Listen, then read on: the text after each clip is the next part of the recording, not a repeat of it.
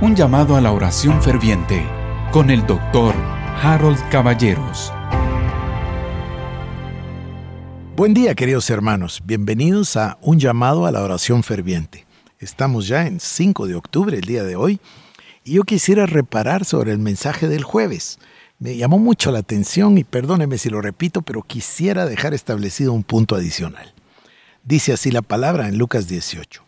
También les refirió Jesús una parábola sobre la necesidad de orar siempre y no desmayar. Este es el primer punto importante, queridos hermanos. Orar siempre y no desmayar. Y les dijo así, había en una ciudad un juez que ni temía a Dios ni respetaba a hombre.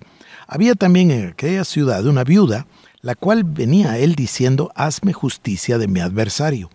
Y él no quiso por algún tiempo, pero después de esto dijo dentro de sí, aunque ni temo a Dios ni tengo respeto a hombre, sin embargo, porque esta viuda me es molesta, le haré justicia, no sea que viniendo de continuo me agote la paciencia. Bueno, entonces, el primer punto es que debemos orar siempre y sin desmayar. El segundo punto es que esta mujer había sido víctima ella de una injusticia.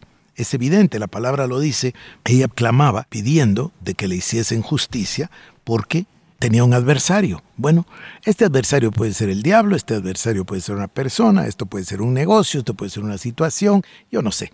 Sin embargo, todos nosotros tenemos situaciones así.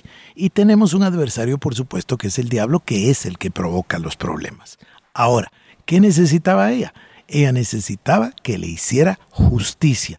¿Y cuál es el trabajo del juez? Pues justo, hacer justicia.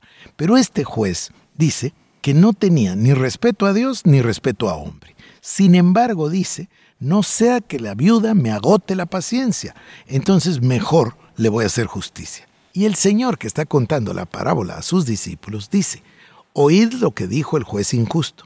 Y luego dice, ¿acaso Dios no os hará justicia a sus escogidos? ¿Se da cuenta usted? A mí me parece maravilloso cuánto más Dios sí va a hacerle justicia a sus escogidos que claman a Él de día y de noche. ¿Se tardará en responderles? Os digo que pronto les hará justicia, sin demora.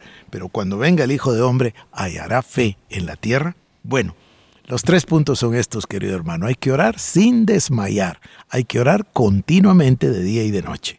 Número dos, debemos aprender persistencia perseverancia como la viuda. Y número tres, tenemos plena confianza que el Dios de los cielos le hará justicia a sus hijos, lo hará prontamente y Dios se manifestará en favor de su iglesia.